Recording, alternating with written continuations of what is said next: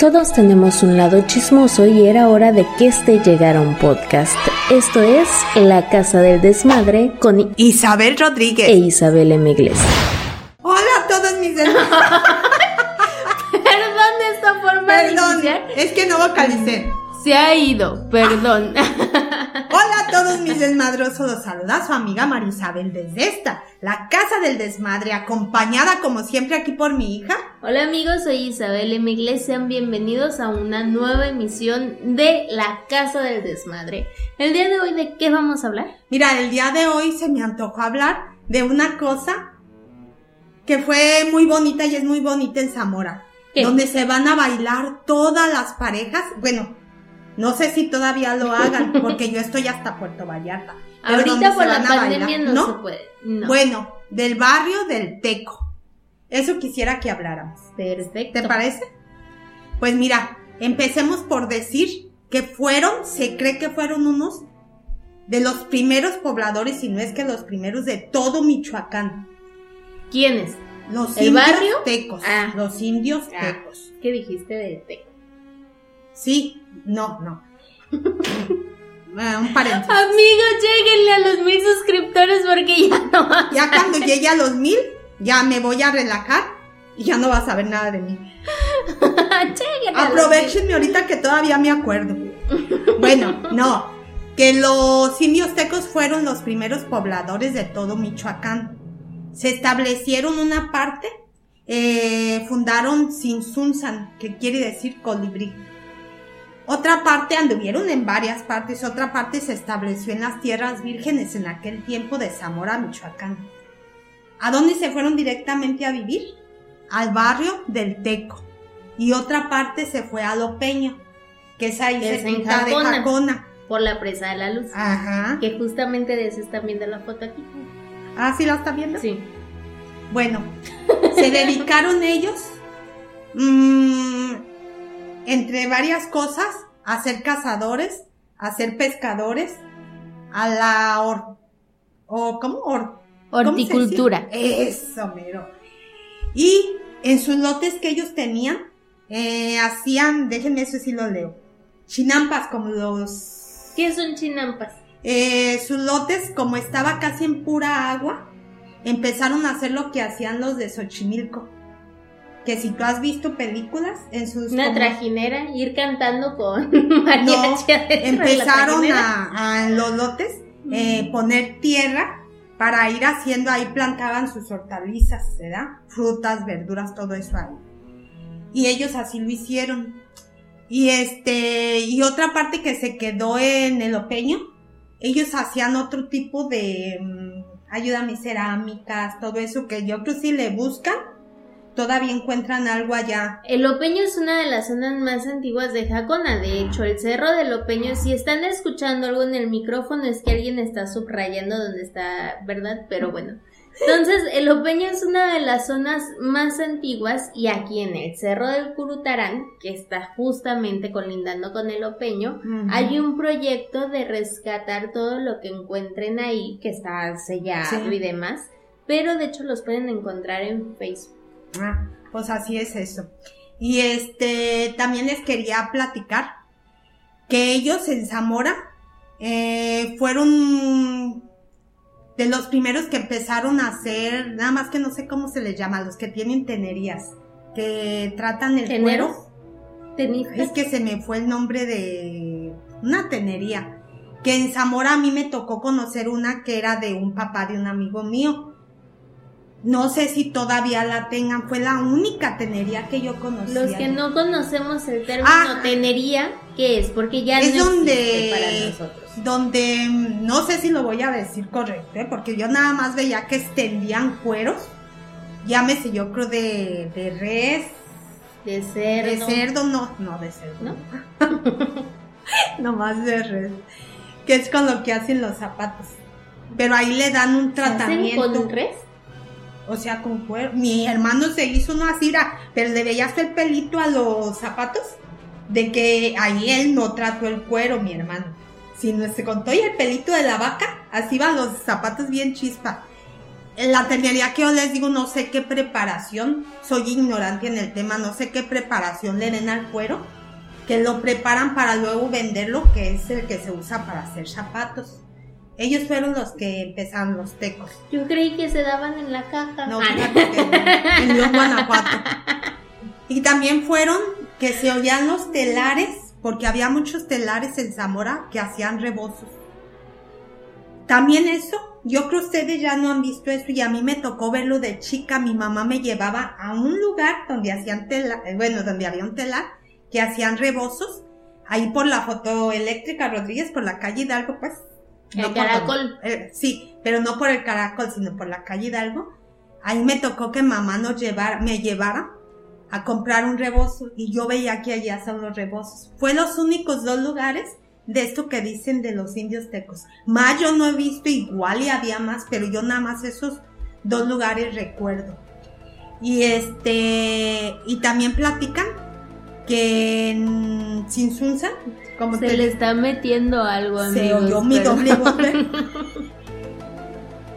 No sé qué está pasando. Ahorita se le metió el indio tecos y empieza a hablar en otro idioma normal. Tengo mi, mi doble voz. Ah, Se oyó. No voy a empezar. Perdón.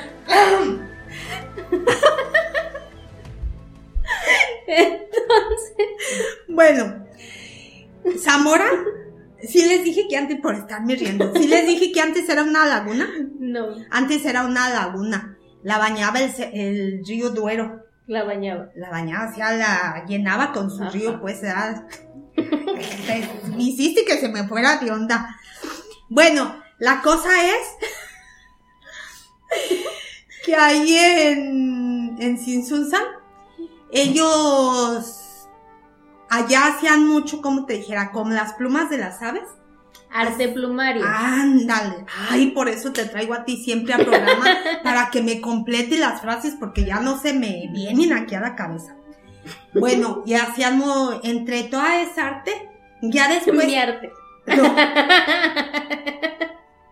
entre tu arte y mi arte prefiero mi arte. Ajá, obviamente. Pero bueno, Hoy preferimos la de los indios Sí, secos. sí. El ellos- arte mira, plumario que ellos la empezaron, pero más adelantito le siguieron los tarascos, que fueron los que vinieron después o purépechas. o purépechas. Y ellos hicieron unos trabajos que hasta la fecha se exhiben dos. Un trabajo se exhibe en el Museo de Viena y otro en el Museo de Florencia, en Italia. Imagínense hasta dónde llegó. El arte plumario. El arte es que plumario. tenía plumitas y voló. Sí. Y luego, eh, eso sí lo voy a leer porque no me acuerdo. En 1574 la llamaron Villa Zamora. ¿verdad? Ya era una villa. ¿verdad? Y lo- era, ¿verdad? Sí, Ay, yo que quiero ser educada y me sale el pueblo. Bueno, Me sale el pueblo. no, no, no que quiero ser educada. El pueblo también es educado. Lo que pasa es que yo no sé hablar bien, ya se me está olvidando. Lléguenle a mí. Suscríbanse, suscríbanse antes de que ya pierda yo por... co- ¿Te imaginas cuando yo venga y me siente y ya? ¿De qué vamos a hablar? ¿Quién sabe? ¿Tú me trajiste? Bueno, y en 1611 vinieron a evangelizar a todos los indios tecos que sí se dejaron evangelizar. Sí, se dejaron ni que fueran perros para No, es que hay gente que se oyes aunque ven, a ver, tú para ir a misa, vas a misa sin que alguien te... Hay gente que va a misa No porque voy. los mandan los... A eso voy. Hay gente porque los mandan los papás, voy. Pero mira, aquí viene una historia muy curiosa para que su dato importante del día de hoy A en ver. cuestión mexicana. Si ustedes nunca han ido a San Juan Chamula en Chiapas, algún día si tienen la oportunidad de ir, vayan por favor. Y van a encontrar aquí una iglesia, pero es una iglesia bien rara, porque tú cómo ves una iglesia cuando llegas? Con ¿Qué es lo que ves? Ah, lo que veo son primero de entrar las bancas, muchas bancas. Enfrente el altar, los santitos a un lado. Eso es lo que veo, candelabros, luces, ¿Cómo huele un templo? a incienso. Ah, pues aquí en San Juan Chamula no huele a incienso, huele a pino. Pero tú lo que vas viendo es un tapetito de puras hojitas de pino. No hay bancas. Cada quien lleva su vela que Ah, ustedes que mis- su banco. No. Cada quien lleva su vela que tú misma haces, la mayoría en color negro, rojo, dependiendo de lo que quieras. Llevas tu gallina para sacrificarla ahí y tienes a los lados en vitrinas santos que traen aquí un, un espejo colgado. Y cada santo, por ejemplo, tú ves una figura de un santo y lo ves pues pintado porque es cerámica. Ah, no, ellos los traen con huipiles confeccionados y en las orillas de las vitrinas ves a un, creo que es un toro y un caballo, si no me equivoco, y van unidos como por un collarcito. Esto es para, si nos dejamos, o sea, sí creo en tu religión, pero no dejo de creer en la mía. Entonces, ah, también, muy importante llevar Pero, su pero a ver, ¿quién dice? Sí nos dejamos, pero... Los habitantes de San Juan Ya Chamula. ves, sí, o sea, por que- eso, sí es, no, es que los evangelizaron, porque al fin de cuentas, pero era como de, sí, pero a medias, Sí, no porque- completo. Pero es una tradición que de verdad van y les cambia la vida, están ahí los chamanes que te escupen. Oye, ¿a ti te tocó ver que las mataran a las gallinas? Hay una descuartizada bien feo. Y era porque se aliviara a su hijo, que ahí lo llevaban a su hijo. No, una cosa que yo dije, ay, no, gracias. Bueno, las creencias pues de cada No, o quien, sea, pero es- ay, en matar a los Es algo que de verdad te cambia la vida y según esto las hojitas de pino son como para que el... Es que no sé cómo decirlo, el alma o el espíritu del dios baje por ahí por esas ramitas. O sea, es un Oh. rollo tan metafórico, tan espiritual. El posh, si no lo han probado, es una bebida alcohólica, se puede decir fermentada, que hay de canela, de diferentes sabores. Y el punto es que te la tomes, entonces sientes aquí que te va quemando y eso es porque el dios va entrando en ti. Porque le tienen la creencia de que es el dios del sol. Es una cosa que de verdad les cambia la vida y la forma de verla desde que llegan así desde el primer momento. Investiguen sobre San Juan Chamula, de verdad que te cambia todo. Pero es- Pues así, así fue en, en los indios tecos, los evangelizaron. Y luego en 1631 el señor Delgado, que no sé si en ese tiempo, estaba delgado. no, si era presidente o no, No, sé cómo se la del llamaría, barrio. del barrio, ¿verdad?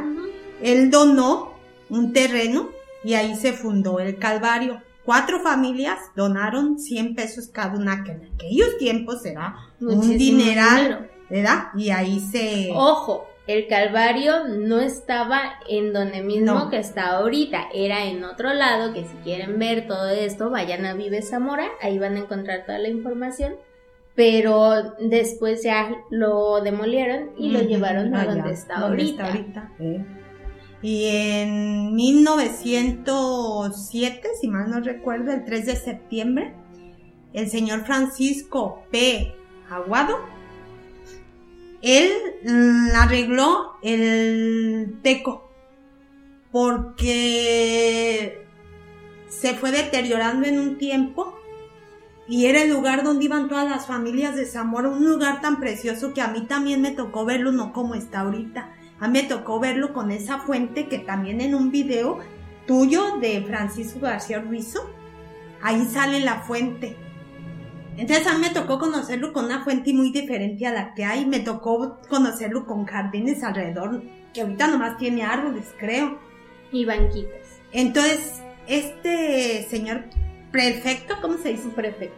O perfecto. Prefecto. Prefecto. Prefecto es el que como rige una ley. Como, Perfecto, igual y es que era, que era muy perfecto, sí, porque sí le hizo muchas mejoras, no nada más al Teco, a muchos lugares de Zamora. Él sí le gustaba que, que se si fuera no mal mejor. recuerdo lo que mencionas de que había jardines alrededor era porque se le fueron otorgado a cada familia un jardincito para que se hicieran cargo de. Entonces su obligación era tener el jardincito Bonito, impecable. era impecable. Pero salen unos presidentes, entran otros y, y se va acabando aquello, se va poniendo más bonito. En este caso, este señor Francisco, este, lo puso muy bonito, el, porque era donde iban todas las familias. Que le quisieron en algún momento quitar el nombre que llevaba, el del Teco. y la gente se opuso porque aunque tenemos ahí la busto de Morelos, creo que es un busto, ¿verdad? De Morelos y se lo querían cambiar por Morelos, la gente no quiso, que aunque él sí también lo tenemos en, ¿cómo se llama? Alta estima. Sí, pero decían que los tecos no son los que fundaron nuestra ciudad, lo que nos... Y, y fíjate que al paso del tiempo, los tecos se vinieron también relacionando con ya en aquel tiempo los españoles. Fíjate cuántas familias habrá descendientes todavía de Ah, tecos pero también españoles. aquí hay, viene un asunto muy discriminatorio para ¿Por los qué? indios tecos. Cuando estaban los españoles que empezaron a llegar, pues ocupaban un lugar y pues esto ya estaba como que fincadito, ¿no? Entonces vamos a llegar ahí, ya nos estamos extendiendo, bla, bla, bla. Entonces cuando llegan ellos, empiezan con, ¿saben qué? Vamos a mantener esto y demás, pero vamos a cambiar esto. Y la única forma es, sí, sí, mijo, tú hablaste, hey, pero tú me vas a servir para que cuides todo esto. Y yo te voy a pagar lo que yo quiera o ni te voy a pagar. Entonces los indios tecos pues, también sufrieron mucho porque los trataban como si fueran un esclavo. Los españoles. Sí. Entonces de ahí también hay mucha injusticia que se vive en aquellos tiempos. Fíjate, y aún así ellos seguían, como se dice, no perdían su soberanía. Sí, que no eran tan dejados ni nada. Sí, mira, eran independientes, o sea, sí se evangelizaron, pero eran independientes Sí. al gobierno español. Pues ahí tienes que de todas maneras descendemos de los tecos y de españoles. Uh, pues hasta aquí fue mi relato de hoy. Ya se le olvidó, yo creo. No, se me Tal olvidó. vez había más, pero ya se le olvidó. No se me olvidó, sino que hasta aquí. Yo pues, tengo una duda. A ver, ¿Por qué se le dice, ay, ya te vas a ir a platicar al Teco? Que no había más lugares. Porque en todo Mira. Zamora es famoso de, ay, ya se va a ir a platicar al Teco. ahí van al teco. O el echar novio al teco. Así, o sea, es lo más famosito. Mira, yo cuando recuerdo el teco, yo no tenía ni novio ni estaba grande, yo estaba muy chiquilla. Pero sí era el lugar donde iba toda la gente ahí, yo lo recuerdo así muy, muy allá, te digo, la fuente. Es que si te acuerdas, bueno, en la plaza había lugar para irse a sentar y demás, entonces no entiendo por qué la gente prefería el teco, era más romántico, era Yo más creo que sí, acogedor, yo creo que sí te era voy a más decir por- acogedor. No, acogedor, yo nunca vi nada malo. Te voy a decir por qué yo pienso, porque el Teco está rodeado de varias casas. Y la plaza, ¿no? La plaza, ya sabes, son edificios. Y yo pienso que por eso era más acogedor el Teco. Aparte está más en un barrio. Era más barrio, Sí, más, sí, sí, por eso yo creo que estaba bonito y más, está bonito. más raza, digamos. Ahora, como dices tú, era el único lugar, yo creo que sí, porque mira, ya donde está la catedral inconclusa hoy, ¿cómo se llama? Santuario Guadalupe. Ajá. Santuario de Nuestra Señora de Guadalupe. Ah, ese lugar yo lo conocí también muy atrás, cuando ya se iban a echar, ¿cómo se dice? Novio las parejas. Fue cuando yo todavía, no, ya yo ya trabajaba. Y ya empezaba yo a ver que se iban a echar novio. Pero Porque que luego alguna vez fui a echar Alguna vez fui a echar novio ahí. si no se entera, ¿Era? amigos. ¿Era? Era. Pero fíjate, ya hoy Pero en no había lugares.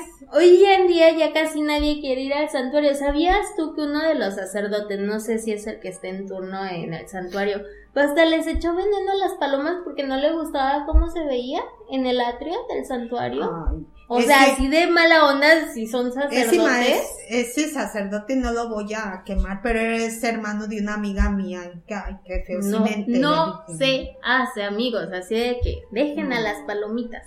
Pues, Pero animal. váyanse a echar novio al teco, hombre. Váyanse No, a la sí. iglesia a echar novio y luego vayan a confesarse de sus pecados. Dentro de la iglesia. Me arrepiento de que vine con. No, pero te digo, yo conocí el santuario cuando tenía jardines, que ni para cuando estuviera terminado. Pero ahí no se iba a echar novio, o sea, no, no. Pero el del Teco sí estaba muy bonito desde que yo estaba chiquilla. Estaba bonito, en Así las fotos que- se ve muy, muy bonito. Sí, mira que vayan a ver esa, ese video que te digo de ustedes. Pero no sé si en las fiestas patrias ahí sale el, la fuente y cómo estaba antes el teco. Ah, Que yo así lo conocí, ¿eh? Así como lo sacan así, yo así lo conocí. Ay, cuántos años tengo. Pero así lo conocí. pues este fue el relato de los indios tecos. Espero que les haya gustado. Acuérdense amigos, no dejen de suscribirse, darle like o dislike, comentar lo que quieran, lo que quieran. Yo se los acepto todos. Así es de que despídete, mijita. Ay, bueno amigos, nos vemos en la siguiente emisión. Recuerden ir a ver a Facebook que estamos lanzando noticieros que también los pueden Sí, encontrar aquí en YouTube. Pero vayan a checar, díganos qué es lo que quieren oír, qué quieren escuchar. Si quieren que digamos, ay, mira, vamos a salir hoy de Zamora y vamos a ir a tal lado, va. Nos arriesgamos a todo esto. Entonces nos vemos en Sí, el como la única que puedo morir soy yo. o que se le puede olvidar. ya estás vacunada, ¿de qué te puedes no, ya. morir? No de nada. Es que dijiste, salimos y ustedes nos dicen Por salimos. eso nos arriesgamos. Ay, arriesgate tú y ve. Les traigo la cápsula, pues amigos. Recuerden que cuando la fuerza mengua. Queda la lengua. Adiós.